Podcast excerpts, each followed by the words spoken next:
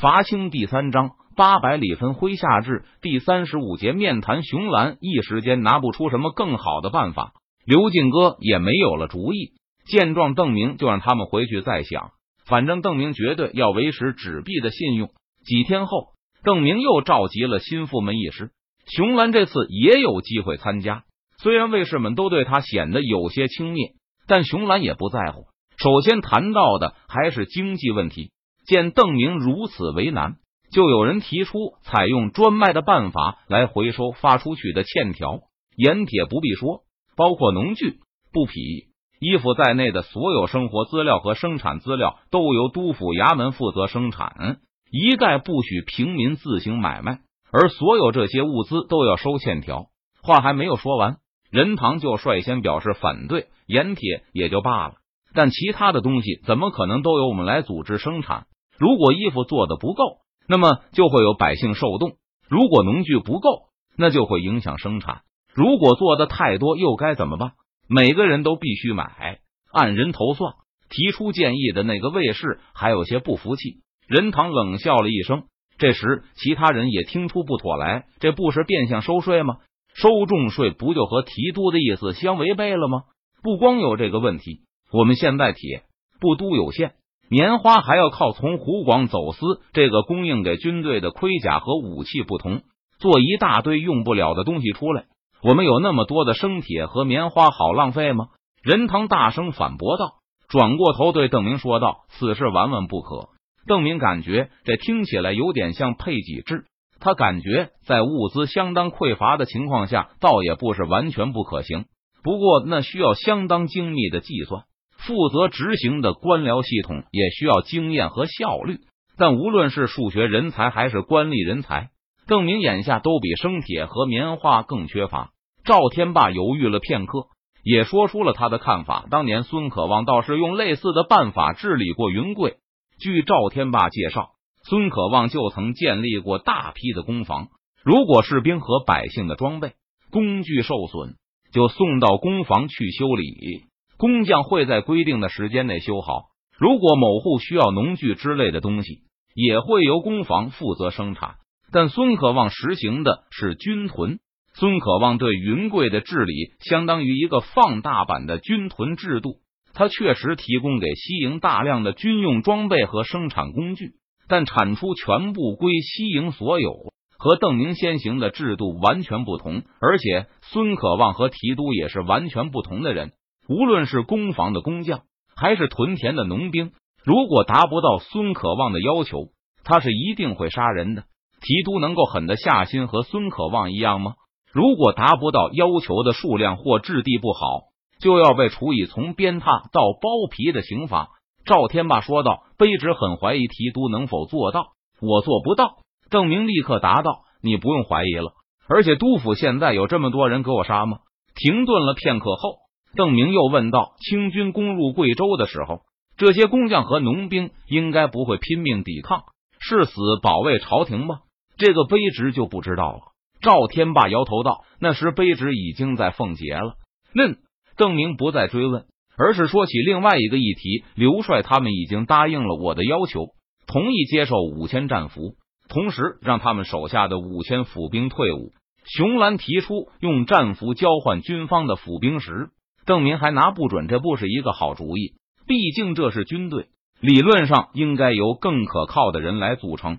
所以，当邓明向刘耀提出交换人员时，还担心对方会不同意。没想到刘耀、杨有才他们都认为这个提议相当合理。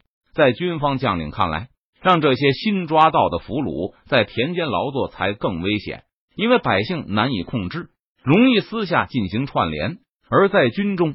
这些府兵本来就是苦力，还要受到各种军规的制约。对这些府兵来说，军营更像是一座大监狱。只要持有武器的战兵是由可靠的士兵组成，就很安全。再通过分化瓦解、提拔心向明军的积极分子等手段，一段时间后，自然就慢慢转化了。刘耀和杨有才虽然不像贺真那么有经验，但听上去也知道不少对付俘虏的办法。听他们讲完后。本来有些担心军队安全的邓明，转而同情起那些即将入伍的俘虏了。不过邓明也知道自己还没有什么资本，不能同情心泛滥，所以就决定暂时不过问刘耀他们打算如何治军。暂时没有解决军屯的办法，我也养不起这么的兵，所以还是要给众将屯地。现在军方依然拥有一万一千多人的部队，邓明也彻底放弃了早前的一揽子解决念头。我和他们说过了，分给他们的屯垦地不能与都府的开荒冲突，起码一大半要去都江堰附近搞军屯。除了屯垦外，他们还得帮助清修水利。俘虏都已经被刘帅他们接受了。预定转为民籍的五千府兵也已经安置到营地里，我打算对他们进行一场面谈，然后再放他们出去开荒。邓明说道：“这五千人不仅有刘耀、杨有才的手下，还有从剑阁、江油和绵竹来的人。”面谈，任堂好奇的问道：“是的，我准备了一些问题。”邓明拿出了一些纸张，把他们分发给众人。经过长期的努力。现在他手下的这些卫士总算都能看懂纸上的字了。在座的人中，熊兰目前是文化水平最低的，两个字里起码有一个不认识。不过邓明也给了他一张，一会儿邓明会逐个题目念给他听。散会后，熊兰也可以带回去，由师爷秦修才帮忙加深记忆。邓明的问题都是关于农业生产的，比如问府兵计划开垦多少土地，需要什么样的工具。需要向衙门借多少种子粮和口粮，以及他们有什么难处，需要衙门向他们提供什么样的帮助？五千人都要问过来吗？看着写满一页纸的问题，李兴汉有些吃惊的问道：“是的。”邓明严肃的答道：“所以我一个人忙不过来，我需要每一个识字的人帮我问。你们需要另外准备几张纸，用正字来记录每道题的答案数量，这样我才能心里有数。至于有什么难处，需要什么样的特别帮助？你们也要尽可能的记下来。如果有不同的人提出相同的要求，也可以用正字记录，这样我也能知道府兵们最需要的是什么。反正接下来的几天也没有事。邓明看到不少人脸上露出畏难之色，就鼓励道：“每人分个二，三百人，帮我分担一下吧，不然我两个月也见不过来这么多的人，自当为提督分忧。”邓明的话让不少卫士都生出义不容辞的感觉。其实问问熟练的农民，大概需要就能知道了吧？有必要这样一个个问过来吗？任堂还是感觉邓明的办法似乎有些麻烦。虽然麻烦了点，但调查是制定计划的前提，知己知彼，百战不殆吗？很快面谈就开始了，加上刘进哥、袁相和有秦修才辅佐的熊兰，一共分成二十四组。号码从一到二十四。本来邓明提议抓阄，但大家一致认为其他人可以抓阄，但凡是领到一号的都要由邓明负责。邓明拿走了一号后，赵天霸先撸起了两臂的袖子，然后表示他也不抓阄，要求负责二号那组。见他气势汹汹的样子，周开荒等人掂量了一下自己和赵千户的身手，最后一片沉默，没有人出声反对。让赵天霸如愿以偿。熊兰是第三个提要求的，他主动去抢二十四号，自然也没有人和他争。第一个府兵被带到邓明的桌前，邓明坐在桌子后面的椅子上，前面也放了一把，请坐。邓明指了一下那张椅子，这这府兵知道面前的人就是成都的最高官长，据说还是天家贵胄。邓明的要求让他感到手足无措。这两天来。他们这些得以脱离军籍的幸运儿，一个个都欢天喜地，也被告知从此以后他们就拥有童秀才的身份，见了官吏也不许下跪，要自称我，否则就是故意侮辱朝廷的功名。邓提督说了，侮辱朝廷的功名是很重的罪，对此的处罚会严厉的，他们无法想象。你是要羞辱朝廷的功名吗？见对方迟迟不敢与自己对坐，邓明就板起了面孔。祭出吕氏吕灵的法宝，关闭小，我不敢。府兵连忙坐下，小心翼翼的贴着椅子边缘坐下。你现在有了童秀才的功名，就是人了。邓明没有立刻开始问话，而是先让对方坐好。我中华天子与世人共治天下，因此世人可以和官员对坐，而且要坐的端正，这样才不会有失世人的身份，是吗？这个府兵对此并没有概念，他牢牢的把邓明的话记在心里，端正了一下姿势，稳稳的坐在了自己的椅子上。好，我们开始。见对方坐好了，邓明就提起笔，开始询问起来。问过了所有的问题后，邓明又把问题和答案重复一遍给这个府兵听，确认无误后，邓明冲着他笑道：“你的要求我未必能完全满足，因为现在督府库存有限。”但我会尽力去办。十天后，我大概会颁布榜文，拨给你们需要的东西。还有，除了你同秀才的功名外，三年内你还会享受二十亩同举人待遇。朝廷感谢你多年的服役。说完，邓明就把印刷好的免税三年的凭证递给对方，每年二十米的补贴，而且只有三年而已。邓明知道这点东西很少，不过他暂时拿不出更多的东西。但无论多少，邓明认为有必要表明这种对退伍军人的态度。或许以后随着形势好转，成都可以给予更多的补偿。多谢，童秀才满面喜色的站起来，小心翼翼的把凭证揣到了怀里。你的土地在向衙门登记的时候，衙门会标明你应该享受三年的免保护费待遇，但他们可能出错。如果还有人向你收欠条。你可以凭借这个证明拒绝缴纳，但即使丢了也不怕，依旧可以向提刑官衙门申诉。总之，就是三年，你有二十亩土地，不需要缴纳保护费。说完，邓明冲这个人点点头，告诉对方可以走了。等挑选好荒地后，去衙门登记造册就可以。卢欢领到的一号负责维持秩序的士兵，把他带到了第一组，同组排在他前面的几个人出来后。脸上都有一种犹如梦中的表情。提督和我面对面的说话，我没骗你们吗？第一个出来的那家伙此刻还没有走。自打他从营帐里出来后，就一直在人群周围大声嚷嚷，重复着邓明和他说过的世人礼仪。我也要排着队。二号队的好多人看得眼红，纷纷向一号队这边挤过来。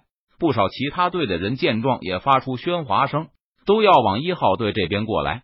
维持秩序的士兵厉声喝阻，把那些过来加队的人都赶回了原来的队列中。一个挤到卢欢前面的人挣扎着不肯走，但最后还是被士兵强行推回了二号队中。运气真不好，那个府兵被拉走后还伤心的抱怨着，他觉得就算没机会见到邓明，哪怕能和名震天下的周开荒。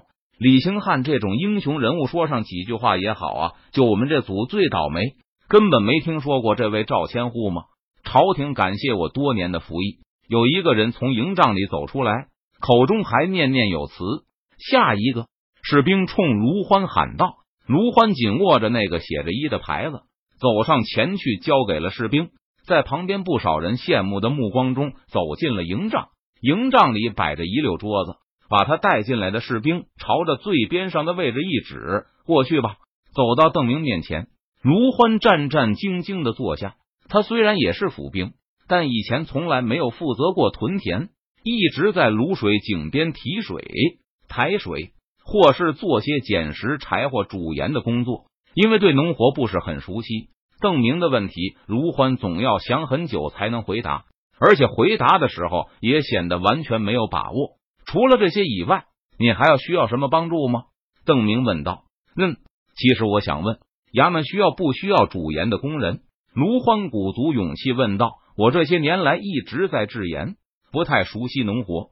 邓明停下了笔，认真的看了卢欢一眼。你不会干农活吗？不，不，也会一点。但如果衙门要制盐，我也可以干。卢欢有些害怕起来，生怕邓明因此又把他送回部队。一边暗恨自己为何要多此一举，一边急忙说道：“我很勤快的，有不懂的也可以问邻居。”“嗯，是你这种情况应该不是独一无二的。或许我应该办一个农学，让有经验的人来教你们。”邓明问道：“你觉得怎么样？”“是，太好了，多谢提督。”卢欢连忙答道。得知自己可以离开军营后，卢欢虽然高兴，但还是比其他人差了一点。其他府兵早就梦想着能有一天拥有自己的土地，现在终于要美梦成真了。但卢欢却感到有些畏惧。能拥有自己的家产虽然好，但他生怕自己不懂得种植，没有收成，反倒会挨饿。嗯，我记下了。邓明在一张纸上写了一排字，拿起一张和其他一样的免税凭证，交给卢欢。这个你先拿着，我会替你想办法的。十天之内，你再来一趟衙门，到时候会有为你们这种情况准备的榜文。多谢提督。卢欢收起凭据，站起身来。他已经从前面的人口中得知了面谈的程序，知道这就是谈话的结束了。朝廷感谢你多年的服役。忙碌了三天后，邓明结束了全部的面谈工作，又整理了几天资料后，邓明再次把心腹们都这召集来商议关于协助退役军人开荒一事。没有什么好说的，邓明决定除了留下一些战备粮外，剩下的都要用来帮助府兵从事生产。现在我很穷。所以粮食和农具都不能白给，只能借给他们，但不收利息和租金了。